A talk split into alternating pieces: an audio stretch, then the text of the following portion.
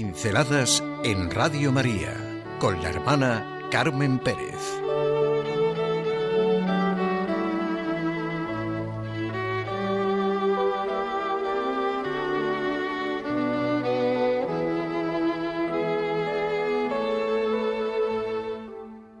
Dicen que la salud y la felicidad consisten... ¿En qué consisten?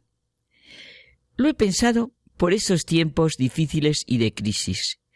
Dicen que la salud consiste en no saber que está uno en buen estado físico y la felicidad en no darse cuenta de que es uno feliz. Así parece ser la condición humana. Constantemente en la vida nos deseamos la felicidad. Nos decimos feliz cumpleaños, feliz santo, feliz aniversario, felicidades por tu éxito, felices vacaciones. Ningún aspecto de la vida es más deseado y más desconcertante que la felicidad. Deseamos lo que creemos que nos hará felices. No voy a hacer la lista interminable que esto supondría. Personalmente, estoy convencida de que la felicidad que podemos vivir aquí y ahora es una consecuencia. Me ha ayudado mucho Víctor Fran desde su sentido de la vida. Lo propio de nuestra condición humana es que es abierta a Dios, al mundo, a las personas, a las cosas.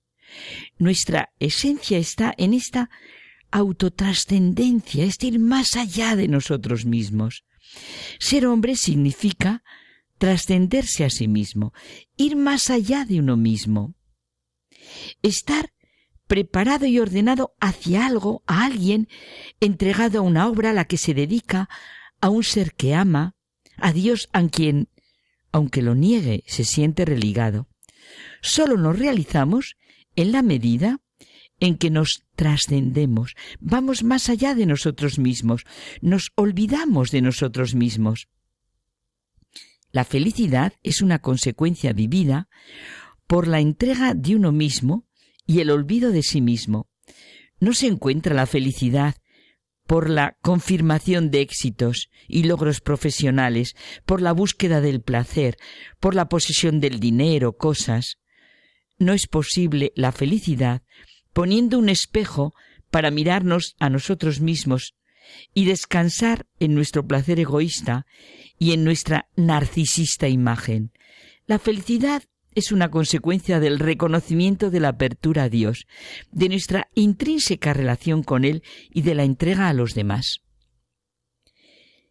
Cuando no entramos en las medidas de lo que hago y de lo que me hacen, de lo que consigo y de lo que consiguen los demás, estamos en buena dirección. Cuando no vivimos en una dinámica de comparación, somos verdaderos y generosos. Solo una vida que sabe recibir y dar es realmente fecunda. Cuando en el trabajo, en la vida diaria, nos olvidamos de nosotros mismos y tratamos de ayudar a los demás, nuestra vida es más preciada, más hermosa, más bella.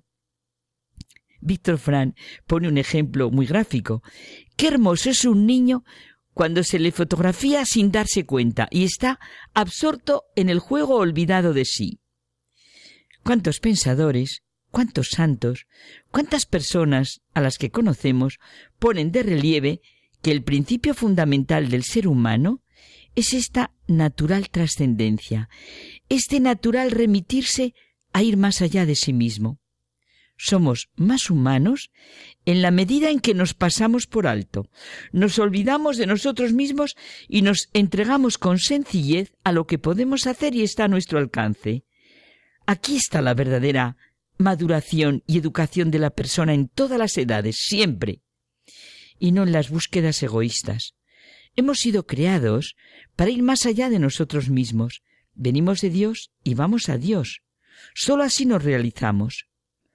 ¿Cómo vamos a ser felices si nos ahogamos y asfixiamos en un pobre y raquítico egoísmo que destroza toda capacidad de verdadero placer y gozo?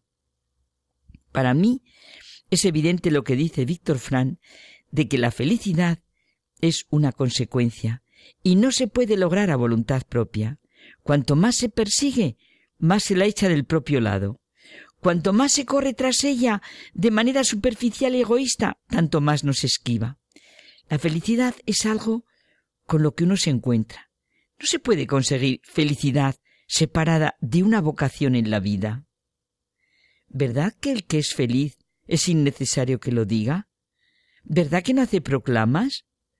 ¿No lo proclama ya con su manera de ser y de estar, con sus acciones y proyectos? Lo que queremos no es realmente motivos para ser felices. La felicidad no depende de lo que tenemos, sino de lo que somos. Es lo que nos dicen las bienaventuranzas. Si el grano de trigo no cae en tierra y muere, queda infecundo, pero si muere da mucho fruto. El que se ama a sí mismo se pierde. Cualquier labrador lo entiende, porque por su experiencia ve que el grano de trigo tiene que perderse en la tierra rica, tiene que nutrirse de ella, fecundarla y dar fruto. La felicidad es una consecuencia. La felicidad no depende de lo que tenemos, sino de lo que somos, insisto. Estos son las bienaventuranzas. Lewis siente que la felicidad que Dios concibe para nosotros es la felicidad de estar libre y voluntariamente unidos a Él, y en una actitud de reconocerle en las circunstancias.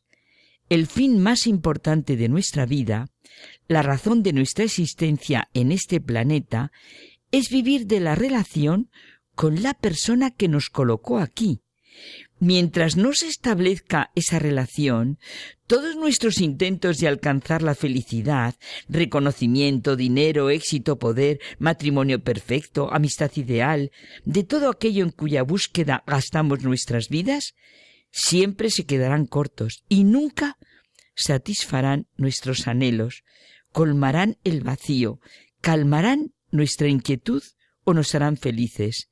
Dios no puede darnos paz ni felicidad aparte de Él, porque no existen.